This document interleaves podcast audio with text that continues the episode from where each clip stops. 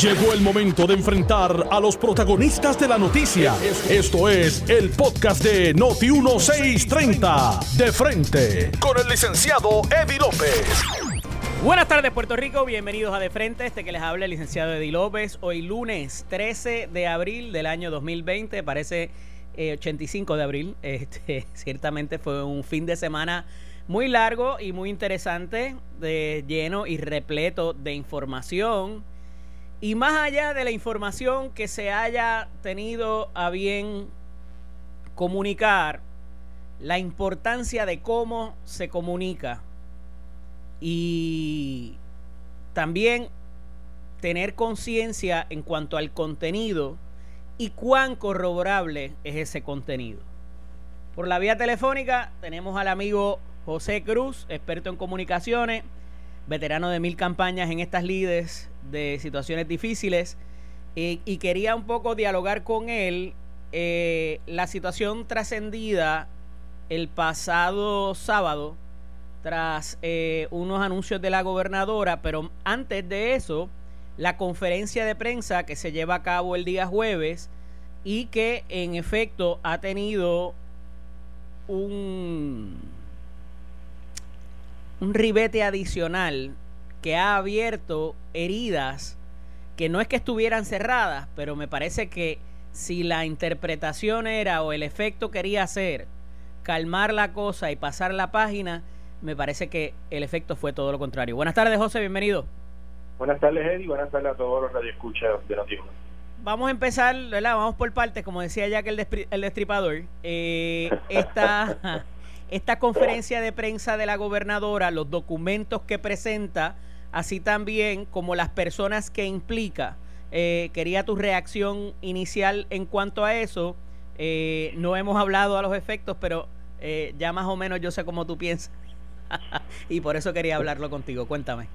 Mira, Eddie, eh, yo creo que hay que contextualizar el hecho de que estamos entrando en un problema de comunicación, de credibilidad, de falta de información clara en el peor momento para atender eh, esta crisis que, está afectando al país, está afectando al mundo entero. O sea, yo creo que en este momento era cuando el gobierno debía haber hecho sus ajustes en la manera de comunicar, cosa que hemos hablado anteriormente, donde se separaran los temas, donde se pudiese dar información clara, necesaria e información que sea útil para no solamente la tranquilidad de nosotros como, como, como ciudadanos, sino para saber que se están tomando las decisiones que se tienen que tomar. Así que en ese sentido, eh, mal momento para que haya todo este dilema en cuanto a la forma y manera de comunicar las cosas por parte del gobierno de Puerto Rico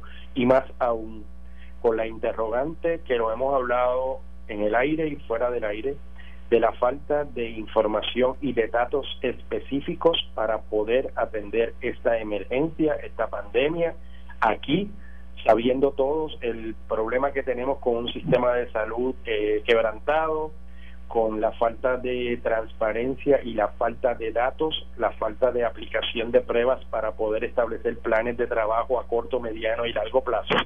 Así que en ese sentido, pues esa conferencia de prensa que ella eh, hizo el jueves para en cierto modo tratar de rebatir o de suavizar el asunto que se le fue presentado el domingo anterior en aquella conferencia de prensa en horas de la noche en manejo de emergencia con la situación de el contrato a una empresa de construcción por 38, 38 millones de dólares para comprar pruebas. O sea, venir a, a, utilizar el, la conferencia de prensa para tratar de justificar más que aportar a la discusión y a la información que el país necesita, lo que hizo fue abonar eh, mayor duda y mayor eh, eh, desasosiego de parte de la ciudadanía y del pueblo en general. Hay una línea que parecería ser un déjà vu de Ricardo Rosselló en términos de yo no sabía, eh, pero aquí se amplifica, José, porque se trata de traer documentos, se trata de traer personas, todo redunda en cuanto a las pruebas y a las compras de las pruebas. Eh, a esos efectos, eh, y, ¿verdad? y es mi impresión, me parece que hacer ese double down de, de traer entonces los documentos para intentar apaciguar eh, fue inclusive peor para la credibilidad de la gobernadora porque entonces la orden estaba firmada por quien, por quien no era. La autorización de varias de las agencias se dio por personas que parece no tener, parecen no tener la autoridad en ley para hacerlo. Eh, la, cuando se revierte la prueba, la compra de las pruebas, también no fue porque no estaban disponibles o porque no eran ni tan siquiera certificadas por la FDA. O sea que poco a poco todos los dominos que quizás presentó la gobernadora o la mano de la gobernadora fue revertida. ¿Qué debió pasar previo a que ella hiciera ese mensaje para que, ¿verdad?, eh, no estuvieran todas esas cosas en controversia y que ahora lo que ha causado es la estrategia de sacar un poco del medio a los periodistas y hacer estos programas eh, que sin atacar al medio que los, que los que los transmite, porque no es culpa de ellos, pero también un poco controlar esa línea. Primero que nada, la, primera pregunta que te hice, o sea, ¿qué, es, ¿qué debió pasar antes que la gobernadora se parara con esos documentos el jueves? Vamos, vamos, vamos a separar los dos temas, porque yo creo que el asunto que se suscitó ayer con WIPR en este caso es una cosa aparte, que tengo mi opinión muy personal sobre el particular. Vamos a concentrarnos en la primera parte, que fue la conferencia de prensa del domingo, cuando el gobierno es confrontado con, eh, con, información sobre la contratación y el proceso. ¿Qué fue el resultado en aquel momento inmediato? Una solicitud de parte de la Comisión de Salud de la Cámara de Representantes de traer a deponer las personas que supuestamente estaban involucradas en esta transacción dígase la ex secretaria de salud y la compradora del departamento, la, ex secretaria interina de salud y la compradora del departamento de, de, salud, que es quien hace la, quien se señala como quien hace la transacción, ¿no? La respuesta en la conferencia de prensa del jueves no fue otra cosa que la respuesta para tratar de amortiguar lo que había sucedido durante horas anteriores a esa conferencia de prensa, que fueron las de posiciones en, en, en, vista ejecutiva de parte de la Comisión de Salud de la Cámara de Representantes, donde hay una serie de funcionarios envueltos en la transacción, donde cada uno de ellos expresa y señala y responsabiliza a, a otras personas, y esa es la, el intento de la gobernadora en ese momento fue tratar de, de, de disipar un poco esa información que estaba subiendo. ¿Okay? Ese fue el único propósito, porque si tú buscas el contenido de la conferencia de prensa del jueves, no había anuncio de orden ejecutiva, de cambio de orden ejecutiva, no había anuncio de otro tipo de gestión que estuviese haciendo cualquier otra agencia de gobierno del país, teniendo allí el secretario de salud, que bien claro, eh, y lo hemos, lo hemos reseñado, lo hemos dicho, lo hemos hablado, eh, me parece que la llegada de él había logrado un poco de cohesión en cuanto al mensaje de importancia y de, y de trabajo que tiene que hacer el gobierno de Puerto Rico para atender la emergencia. Ese fue el único propósito de la conferencia de prensa de la gobernadora ese jueves. Digo, obviamente había habido, la, había habido el testimonio de la doctora Quiñones de Longo en la Cámara Por eso, día. Y, el, y, el, el director de manejo de emergencia y la compradora y sin, sin entrar en el contenido de lo que expresaron estas personas allí y en el proceso que crea mucha suspicacia y mucha duda, eh, no había otra intención que no fuese de parte del gobierno de tratar de amortiguar o por lo menos como nosotros decimos en el ambiente de las comunicaciones, split la información. O sea, tú dices tu parte, yo digo mi parte y que la gente evalúe y tome juicio y, y, y, y, haga juicio sobre, sobre la información que te estoy dando. ¿Qué pasó con esa conferencia de prensa posteriormente? Que entonces se han ido eh, eh, presentando mayor documentación, mayor información sobre las grandes contradicciones que la gobernadora eh, presentó en esa conferencia de prensa. Vuelvo y te repito, en un momento como, como el que estamos viviendo, que se, se debiese ver a la gobernadora in charge de la información y de las gestiones de su administración en todos los renglones, salubrista, económico, eh, agrícola, etcétera, etcétera, etcétera. Hemos visto cómo se ha se ha eh, se ha llenado toda toda una serie de otros temas eh, por por malas acciones de parte de la administración que ella sencillamente para mí después del jueves eh, se, ella misma se autoexilió, ella misma eh, quedó descalificada como la persona que debe estar llevando a cabo este tipo de, información al país. La, no sé por qué razón han tomado la decisión de que no sea Lorenzo, eh, eh, el secretario de salud, Lorenzo González, quien mantenga al, al día al país eh, con esta con esta información que tanto necesita el pueblo saber cómo cómo se está trabajando, qué adelanto puede haber en la en la aplicación de pruebas, qué información se necesita saber sobre las personas contagiadas, los que están en hospitales, los que no están en hospitales, los que han llegado de viaje. aquí hay una serie de información necesaria para poder tener eh, eh, la certeza de qué cosas se van a hacer para, para atender esta emergencia de salud. Pero es que, José, eso es lo más básico. O sea, tú podrías pensar, vamos a sacar del medio el asunto de la compra de las pruebas y si es controvertible o no. O sea, cuando tú te sientas a dar unos números y los números están tan bajitos, entonces, oye, tienes una, tienes una alternativa, que es coger las muertes. Las muertes no las puedes esconder y no tienen nada que ver con las pruebas. Para, para, para, para, para, para, para, con esa expresión. No nos acordemos que hace dos años. Claro. Si aquí no se hubiese hecho trabajo de investigación periodística, nosotros tuviésemos, hubiésemos tenido 64 muertes por las pasos del huracán María relacionados al huracán. Cuidado con eso, con, eso me está, con eso que me lo que pasa, lo que te quiero decir con lo de las muertes es que es irrespectivo de que tú hagas pruebas o no. Si la gente muere a, base del, del, COVID, ¿verdad? no, no quiero ser insensible, eh, pero no es como los números de positivo o negativo o cuántas pruebas se hacen o cuánta gente hay contagiada. Eh, y, o sea, por eso te digo, sacando el asunto de si fue controvertible esa compra de pruebas o no, el asunto de tirar gráficas y hacer todo este, este, este tipo de, de anuncio consistentemente, pues ya de por sí es cuestionable.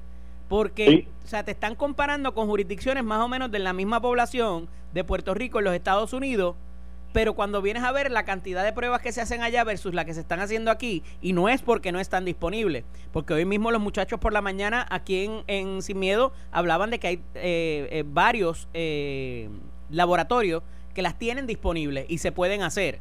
Entonces, eh, no es un hecho, no es un asunto de que, que no están disponibles y que no las podemos conseguir. O sea, es que obviamente, pues, el mensaje que se lleva ya es erróneo, porque si no estás, obviamente, si no estás haciendo la prueba, pues no vas a saber cuál es el número de contagio verdadero. Por eso te dije en un principio, cuando hablamos la pasada semana, que sin datos tú no puedes comunicar la verdad. Sin datos tú no puedes informar de lo que está pasando y la realidad de lo que está pasando. Sin datos tú no puedes eh, establecer planes de acción a corto, mediano o largo plazo si no tienes la data necesaria para poder tomar eh, tomar decisiones. Yo estuve viendo hace unas horas atrás, o creo que fue en el día de ayer, una información de que se está buscando una empresa privada para establecer un hospital privado eh, rodante en el centro de convenciones. O sea, que, que hace un mes y medio no sabíamos que esto iba a pasar, que hace dos meses atrás no sabíamos que esto iba a pasar, que desde ese momento si se hubiese tenido una dirección clara de cuáles iban a ser los planes del exsecretario, de, del irresponsable exsecretario de salud, no pudimos haber hecho un esfuerzo gubernamental para poder atender una emergencia de capacidad de, de, personas hospitalizadas en los hospitales e ir interagencialmente trabajando para crear este tipo de lugares eh, eh, eh, sustitutos para atender a mayor o a menor grado personas contaminadas, personas que tengan síntomas, personas que ya salieron de un tratamiento intensivo para desalojar el espacio y dejárselo disponible para que otra persona pueda ser atendido, que, que esto, esto nos tomó por sorpresa o esto ha sido una cadena de irresponsabilidades en las tomas de decisiones y en la forma de comunicarle al país cuáles son las cosas que se tienen que hacer de hace dos meses atrás. ¿Me sigue? Claro. Eh, José, y lo, o sea, lo, lo, que aquí hay gente de primer orden en ese task force, o sea, uno puede decir que, eh, verdad, a lo mejor no le gusta cómo lo cómo comunican, pero en cuanto a lo profesional, la realidad es que son eh, son gente de primer orden. Entonces, ya hemos visto eh, una baja y alguien que parece que está medio desencantado en unas expresiones que hace en la mañana de hoy. O sea, y esta gente no se van a exponer sabiendo de que la data que están no es que sea errada, pero es que pudiera ser mejor y hay las herramientas para que sea mejor. Y entonces, si la idea del Task Force no es que cada cual provea eh, asuntos de, de su propia especialidad, sino de que comuniquen el mensaje, ellos mismos tienen que saber y cuestionar como científicos que el mensaje está mal.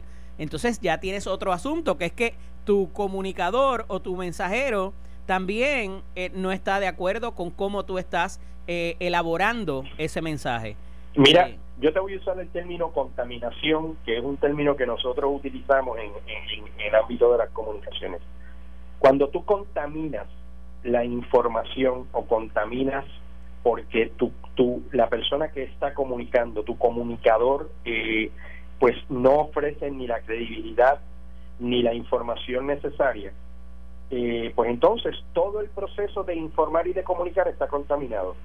Si a mí me hubiese tocado trabajar una emergencia como esta, la ¿Qué dice el libro, José? ¿Qué dice el libro que se debe hacer en este punto? El Task Force habla por sí solo. Es un ente creado por la gobernadora con unos propósitos específicos de buscar la información, de que cada uno aporte su expertise para atender una emergencia. Tú no colocas a la gobernadora o tú no expones a tu task a estar en, un, en una conferencia de prensa o en un mensaje donde está la gobernadora, cuando la gobernadora o el gobierno tiene tanta tanta contaminación de información por otras cosas que no tienen que ver con la función del Task Force.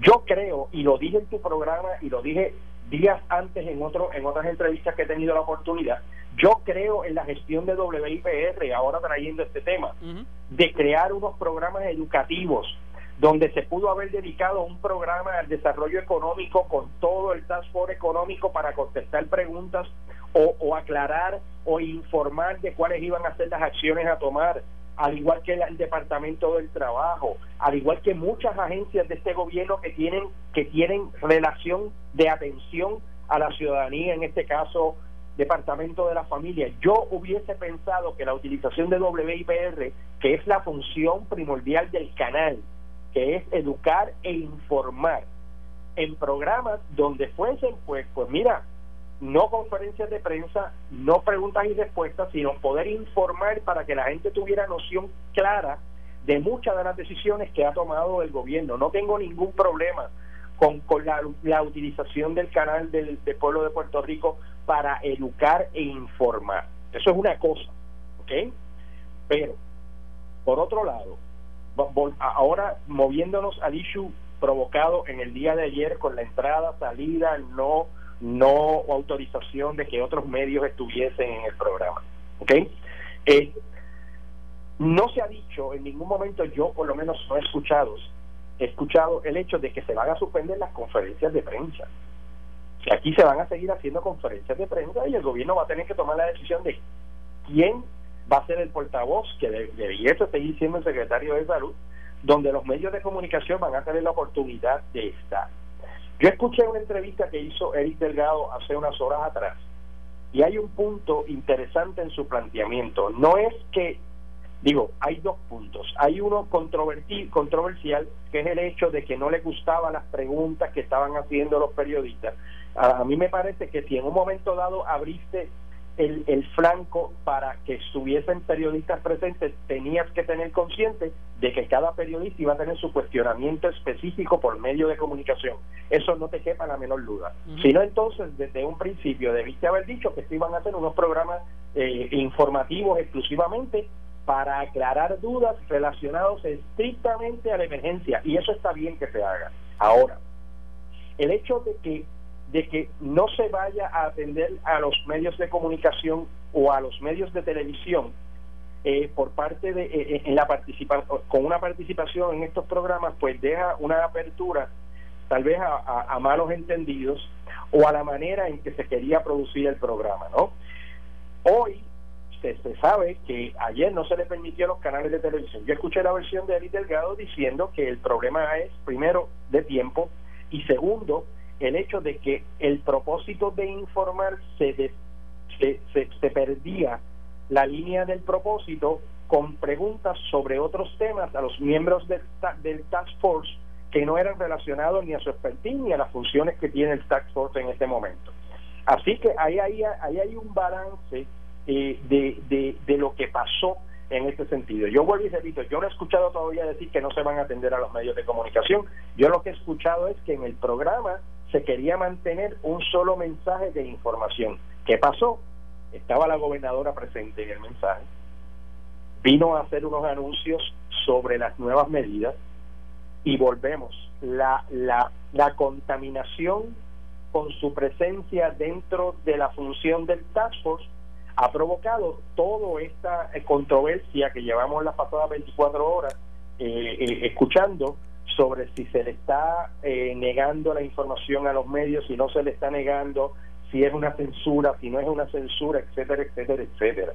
O sea, a mí me parece que el gobierno tiene, y lo dijimos hace una semana contigo, Eddie, tiene que enderezar el asunto de cómo comunicar, de calendarizar los anuncios, de que se sepa que todos los días, a tal hora, dos veces al día, vas a tener al secretario de salud dando un update de lo que está pasando. Que hay cuestionamientos al secretario de salud, los hay, pero es en una conferencia de prensa con el secretario de salud donde se deben atender estos temas. La gobernadora va a seguir, va a tener eh, su sombra con todas estas dudas que se han creado eh, y, se y han surgido por información periodística sobre, sobre la compra de, de, los ventiladores, con la compra o no compra y los 38 millones de, los, de, los, de las pruebas del COVID para poder realizarse. Hay una serie de cosas que tienen que ver con la administración que la gobernadora tiene que seguir eh, eh, pensando que, que tiene que atenderla y que las tiene que responder. Lo que no puede pasar es que se utilice eh, esa plataforma de WIPR para que pasase lo que pasó eh, eh, ayer eh, o antier en el, en el anuncio de las nuevas medidas de las nuevas medidas y las enmiendas a, la, a, la, a las órdenes ejecutivas. José, la, las investigaciones van a continuar, Correcto. los cuestionamientos van a continuar, así que eh, evidentemente eh, la gobernadora va a estar, eh, ¿verdad? Bajo fuego. Bajo fuego y no va a poder pasar la página de este de este asunto tan fácil, ¿verdad? O como quizás se pensaba bueno, el pasado. Y, y óyeme, tenemos la experiencia de María. Este, o sea, Sin no, duda. nosotros, Está muy fresca nosotros, todavía esa herida. Sí, nosotros tenemos la experiencia de María. O sea, yo cuando escuché esta semana pasada a la persona de prensa del Departamento de Salud, cuando se hizo la reducción, que creo que restaron siete muertes, no sé si recuerda esta semana, que hubo una reducción que eran, creo que 200, eh, eh, eh, hubo una reducción en los datos que ofreció el Departamento de Salud y él hizo un alegato que según forense esas siete personas no estaban del todo claras que habían muerto del COVID. Claro. Óyeme, esas fueron las mismas preguntas eh, eh, que se le hicieron al, secre al exsecretario de Salud cuando la muerte de María. Y él dijo que él no podía dar la información porque no tenía los números de forense. O sea, en un momento dado... No, se criticó hasta la forma que llenaba el médico cuando moría la gente. José, me tengo que ir, lo, tengo la pausa encima, pero eh, continuaremos hablando de todos estos asuntos, mano, porque eh, parece que esto no va a terminar anytime soon. No. Un abrazo. Cuídate. Igual para ti. No? Amigos, tenemos que ir a la pausa. Cuando regresamos hablamos con el licenciado Raúl Márquez acerca de varios otros asuntos que, está, que trascendieron en el fin de semana y que son de suma importancia. No se vaya nadie, regresamos en breve. Esto es de frente. Estás escuchando el podcast de Noti1 de frente con el licenciado Eddie López. Noti1. Estamos de regreso aquí en De Frente, este que les habla el licenciado Eddie López. Dialogamos en la primera mitad con el amigo José Cruz, experto en comunicaciones. Eh, la, la percepción de cómo se interpreta todo el mensaje gubernamental a raíz de las órdenes ejecutivas, que creo que es lo menos que se ha cuestionado. Eh, tuve oportunidad de revisar la más reciente en la tarde de ayer, eh, una cerca de 20 páginas, eh, muchos elementos traídos de las anteriores. Todavía tiene el asunto de eh, las penalidades eh, y la cuestión punitiva en caso de que no se cumpla la orden, que me parece que jurídicamente pudiera tener problemas cuando y en el momento que se impugne ante un caso que tenga el, los elementos para justiciarse. Y en ese sentido, eh, se le añaden algunos elementos adicionales. Eh, tuvimos esta mañana al secretario de Asuntos Públicos, aquí hablando con el periodista Normando Valentín, acerca de eh, un elemento que se trae nuevo y es el asunto de las mascarillas. Y que el asunto de las mascarillas pudiera ser penalizado también dentro de lo que son las prohibiciones de la, de la, de la ley que se traen a su vez de la ley 20 del 2017 y que abona a lo que hablaba hace unos días con el profesor Carlos Ramos de la especificidad de la conducta que se quiere prohibir. Porque yo no puedo tener la misma penalidad por tirar basura que por matar a alguien. Que yo no puedo tener la misma penalidad de llegar a un supermercado y alterar allí la paz y la situación que por andar cuando andaba en la tablilla, en un carro con una tablilla que no me tocaba el día, o no ser una de las excepciones, simplemente estar pajareando. O sea, son conductas distintas y diferentes, y la penalidad tiene que ser específica para que mínimamente le dé a esa persona la oportunidad de conocer y sopesar el practicar la conducta versus la penalidad que conlleva. Y sé que es algo que pudiera interpretarse como un tecnicismo, pero no lo es. En, en, un sistema democrático así es que tiene que ser. Esta mañana el senador Carmelo Ríos hablaba aquí en Sin Miedo junto a nuestro director de comunicación, de director de programación Alex Delgado y el gobernador García Padilla, de que en efecto las cosas en Palacio no andaban bien y que hay unos problemitas por ahí. Él hablaba inclusive de renuncias la pasada semana. Eh, reacción a los efectos de su señoría, licenciado Márquez. Buenas tardes y bienvenido. Buenas tardes, Eddie. Muchas gracias. Saludos a todos los que nos escuchan. Saludos a ti, allá en la cabina, a todos los muchachos. Estamos por acá desde el distanciamiento social y la mascarilla. Muy bien, como debe ser. Eh, mira, no, no, le voy a enganchar, Miguel, tranquilo. Este, por favor. y saludos a la, a la amiga Marisol Calero que está por ahí en sintonía. Eh, un junte pronto, por favor, Marisol. Gracias, Marisol y Miguel, por el apoyo. Mira, eh, te decía, no sé si me escuchaste, que el, el comentario esta mañana del el senador Carmelo Río acerca de que las cosas bien eh, no están bien en, en, Fortaleza y que hay fricción y que esto pudiera causar inclusive más renuncias o ¿Quién, inclusive ¿quién dijo eso? el senador Carmelo Río. Carmelo Ríos, el del candidato que es tu jefe, no se escucha. Que es tu jefe en la Cámara, en la, el Senado, ¿no? ¿Qué es el jefe de quién? El, el tuyo, ¿no? ¿Tuyo? No, él no es el portavoz, el, el de la mayoría en el Senado. ¿Y por eso es jefe mío? Bueno, tú no trabajas para el Senado ahora. No, no. yo soy asesor eh, del presidente del Senado. Ah, okay. sí. y, y es quien me supervisa directamente y quien me requiere trabajo cuando es necesario algún trabajo. Ok. ¿Y qué decían, ¿y qué decían del senador? Río colaboro, colaboro como parte de, de todo el caucus de mayoría como lo hago con todos los miembros de mayoría mientras estamos en sesión o necesitan de cualquier ayuda. Ok. Pero jefe mío no, no, no, lo es. Ok. Este, pues, ¿qué te parece a raíz de lo que se ha comunicado, lo que ha trascendido la orden ejecutiva, eh, la, el programa de la gobernadora y todo lo que se ha anunciado en cuanto a esto del COVID-19? Mira, pero lo primero que quisiera atender fue, sería el, el comentario de, del senador, que me parece que está eh, viendo un reflejo de lo que es la candidatura de su candidato a gobernador que ya nadie lo nadie lo recuerda nadie lo escucha y que sus recomendaciones llegan días después de que ya han sido adoptadas las soluciones. Eh, ¿a quién tú te refieres específicamente? bueno al candidato a la gobernación de de, de portavoz del senado a quien distingo y aprecio muchísimo. Ah ok ¿Y qué tiene que ver con eso? ¿Y con que esté la Bueno, pues me, me estaba pidiendo una reacción sobre unos comentarios que hizo esta mañana. Sí, pero sobre la, sobre la fortaleza y la gobernadora. Ah, bueno, ¿de, de, de, qué, ¿de qué quieres hablar luego de atendido ese asunto? Bueno, es que la, la línea del, del senador va en cuanto a, a, cómo se están manejando los asuntos en Fortaleza, no a las campañas políticas.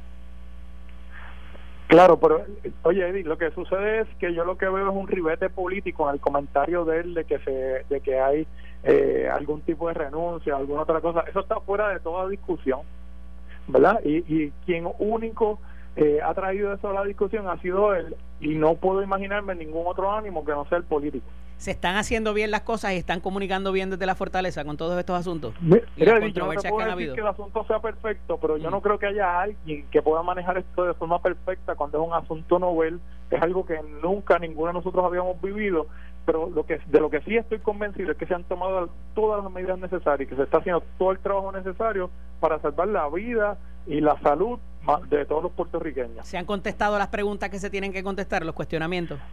Se han contestado las preguntas en los foros en que se tienen que contestar las preguntas. Si la respuesta le complace o no le complace a alguien son otros 20 pesos, pero las preguntas se han atendido, se han contestado en los foros eh, que son para bueno, pero este no tipo de preguntas. Que las respuestas Igualmente se han aceptado los cuestionamientos. ¿No entiendes que las respuestas han sido más controvertibles que las que las propias preguntas originales?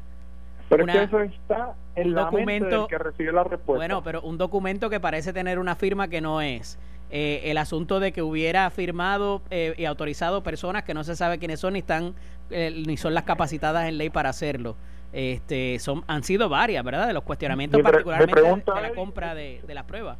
Si existe alguna prueba de que por esa firma que alegadamente no es, porque igual yo pude haber firmado hoy un documento. Bueno, está la persona que supuestamente. de haberlo firmado y decir, yo no firmé eso, yo no lo firmé, ¿verdad? No estoy diciendo que este sea el caso, pero el llegar a la conclusión por una mera alegación es lo que puede estar mal. Pero es que la persona que supuestamente el nombre está ahí dice que no fue quien firmó ese, esa orden de Igual hoy yo puedo firmar un un documento que mañana esté en controversia, esté en la palestra pública, esté siendo fiscalizado y señalado y yo negar que lo firmé.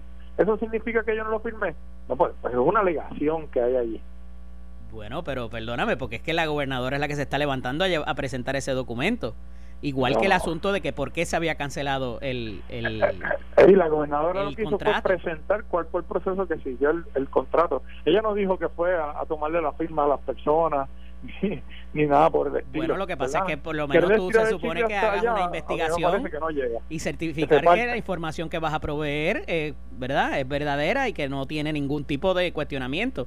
Y tú debes coincidir conmigo en que toda esa información ella la trae según se lo han certificado los funcionarios que estuvieron directamente envueltos con el proceso.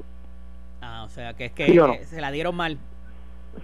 Bueno, y si alguien la dio mal, tiene que responder por eso. Pues un poco por eso es que yo creo que a eso es que se refiere el senador Carmelo Río. No, no, no. Ese no fue el comentario eh, que tú me trajiste. Bueno, te estoy diciendo que están comunicando mal y que hay problemas en ese equipo de, en esa, en esa parte de la, de la comunicación de cómo han enfrentado los cuestionamientos de la, de la, de la compra de la orden.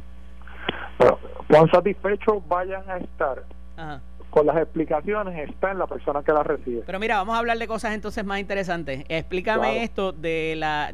no me parece haberlo visto en la orden ejecutiva, me corrige si me equivocas, es bastante, si me equivoco, estoy, es bastante extensa, lo de utilizar las mascarillas y si no te multo, en los 5 mil dólares o, la, o, la, penalidad esa eh, que es como una capa que lo cubre todo. Hey, te tengo que preguntar, eh, eh, esa, esa aseveración de usar la mascarilla o de multo, eh, ¿salió en algún momento de, la boca de la gobernadora? la hizo el secretario de Asuntos Públicos, el licenciado Osvaldo Soto, hoy en entrevista aquí en Noti1. Por eso, mira, tengo aquí la orden ejecutiva. Por eso, esa es mi pregunta. ¿Eso está contemplado dentro de la orden ejecutiva? ¿La compartiste conmigo anoche? Yo no recuerdo haberlo leído es que la estoy mirando y realmente no veo ese asunto de usar la mascarilla si no te multa.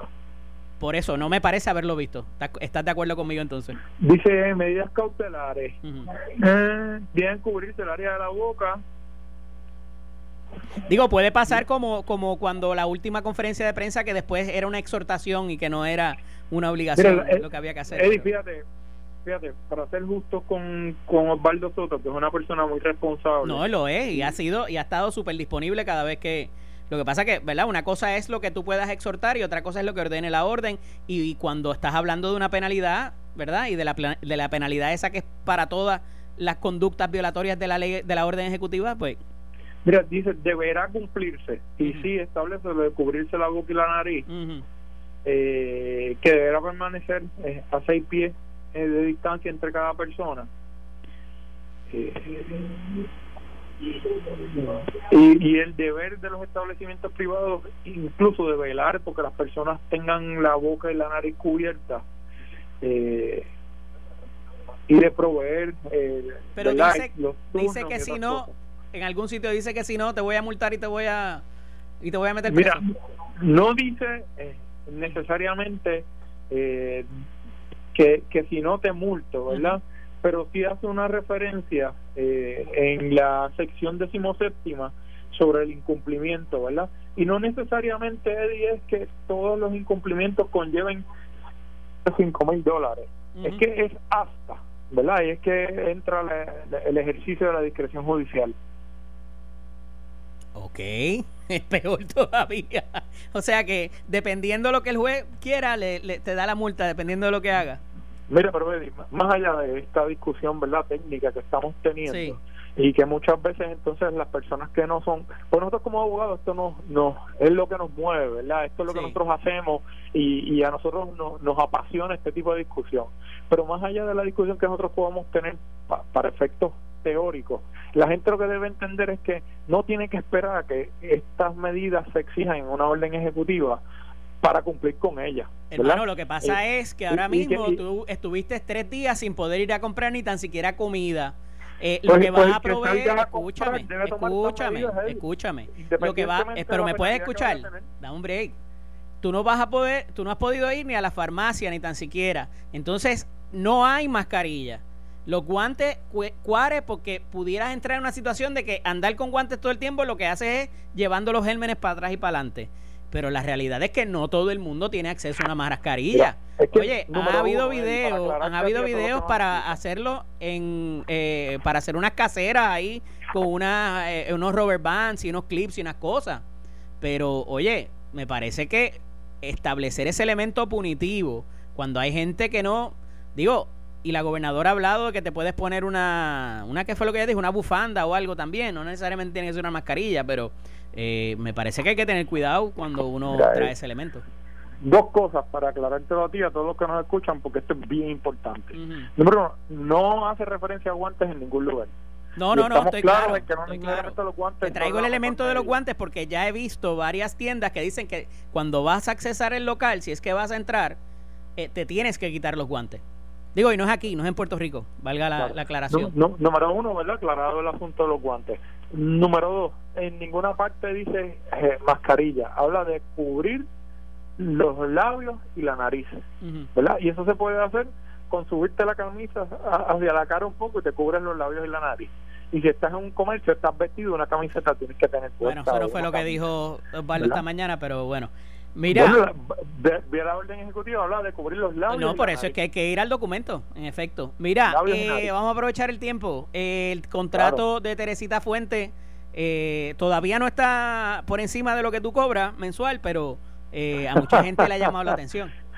Mira, eso es para que tú veas la doble vara a la que estamos sujetos con la Junta de Supervisión Fiscal. Mm. En Puerto Rico, para que el gobierno de Puerto Rico haga un contrato con un bufete, para que entienda lo que es un bufete, con, una oficina que, que tenga un grupo de abogados de soporte que da servicio al gobierno, un contrato de 30 mil dólares es escandaloso.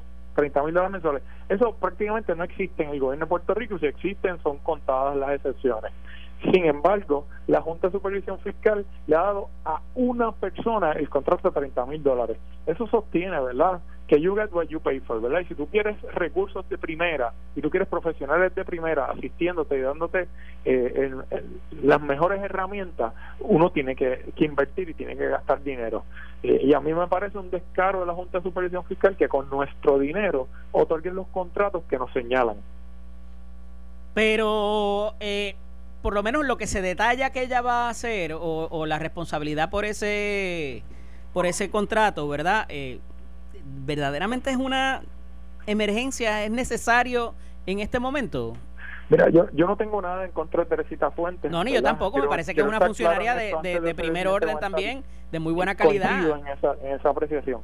Ahora, lo que te quiero decir es, eh, la responsabilidad de ella cuando era secretaria de Hacienda no se asemeja en nada a la responsabilidad que tiene ahora. La responsabilidad de ella como secretaria de Hacienda eran 10 veces la responsabilidad que tiene ahora, pero por ahora va cuatro veces menos de lo que puede cobrar ahora con la Junta de Supervisión Fiscal.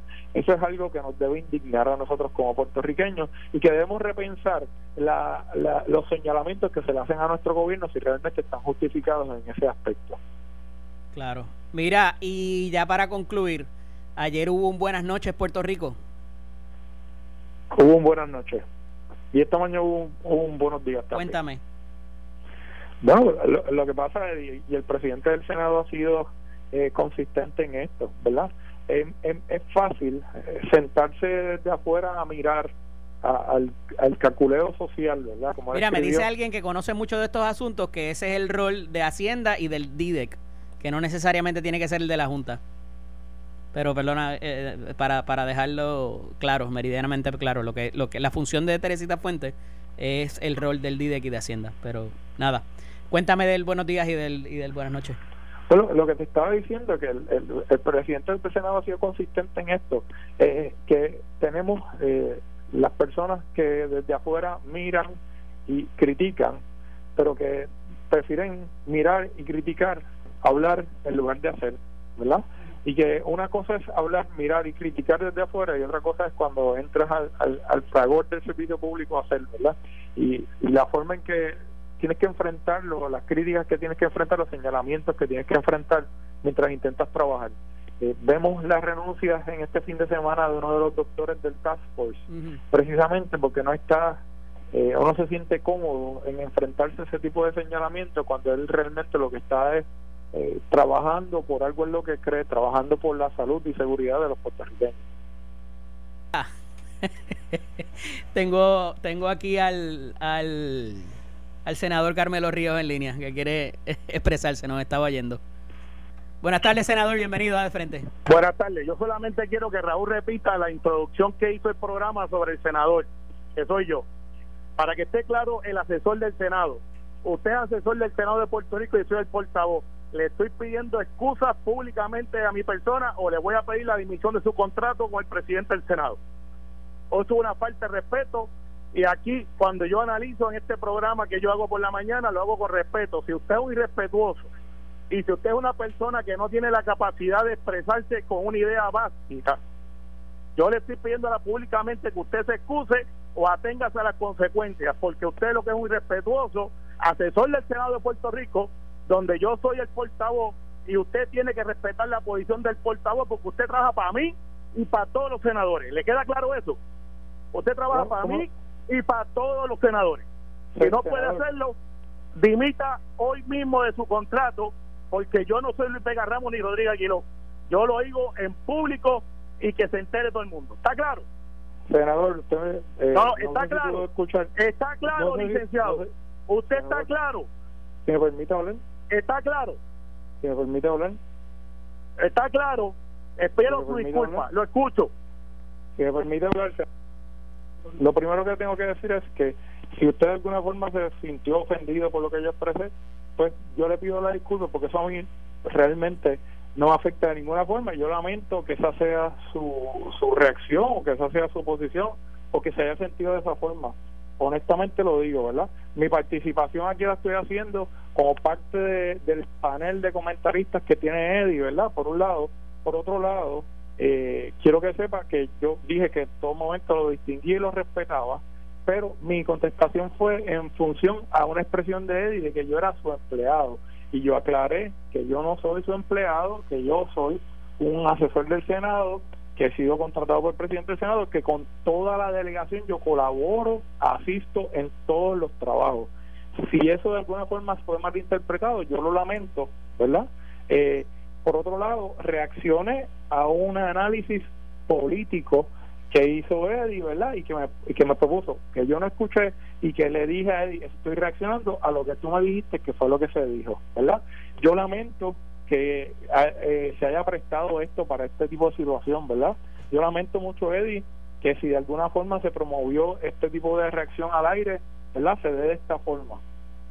No, para nada. Eh, obviamente, pues, el, había, pues, pues, hecho, se habían hecho unas expresiones esta mañana y, y te pedí reacción a los efectos. Fíjate que con eso fue que empezamos. Bueno, pues, y yo, espero que si tú que si tú sabías o alguien sabía que esta era la dinámica que se iba a dar, porque no lo hubiesen permitido tú sabes que tú sabes que ese no es mi estilo número uno y, que si, que si llamaron para que esto sucediera pues yo la oye lo lamento todo me parece que llevamos bastante tiempo coincidiendo como para que pienses que esto estuvo montado o lo que sea. Eh, lo que te quiero decir es obviamente se hacen unos unos planteamientos acerca de la de cómo la campaña de cómo la gobernadora ha manejado estos asuntos que no tienen que ver con campaña. Porque estamos hablando número uno de, la política. Y número dos lo que tenemos que saber todos también es que tú, Eddie López, te mereces un respeto, la emisora se merece un respeto, todos nos merecemos un respeto y yo también me merezco un respeto. Eso es así y siempre se te garantiza, aunque tú pienses que te enganchamos el teléfono, que no es, no es cierto. Mira, sí, pero, pero este tipo de exabrupto de verdad que es completamente innecesario. Yo le pido disculpas al senador y a cualquier otra persona que se sienta ofendida por mi análisis. Y, me parece, o sea, conocemos al senador hace mucho tiempo, me parece que el asunto de que cancelar contratos y eso, pues, este está de más en esta discusión. Estamos hablando de asuntos de. Pero no fue hecho, es una falta de respeto de él como senador ni de ningún miembro del Senado, y ha sido un análisis de una cuestión política.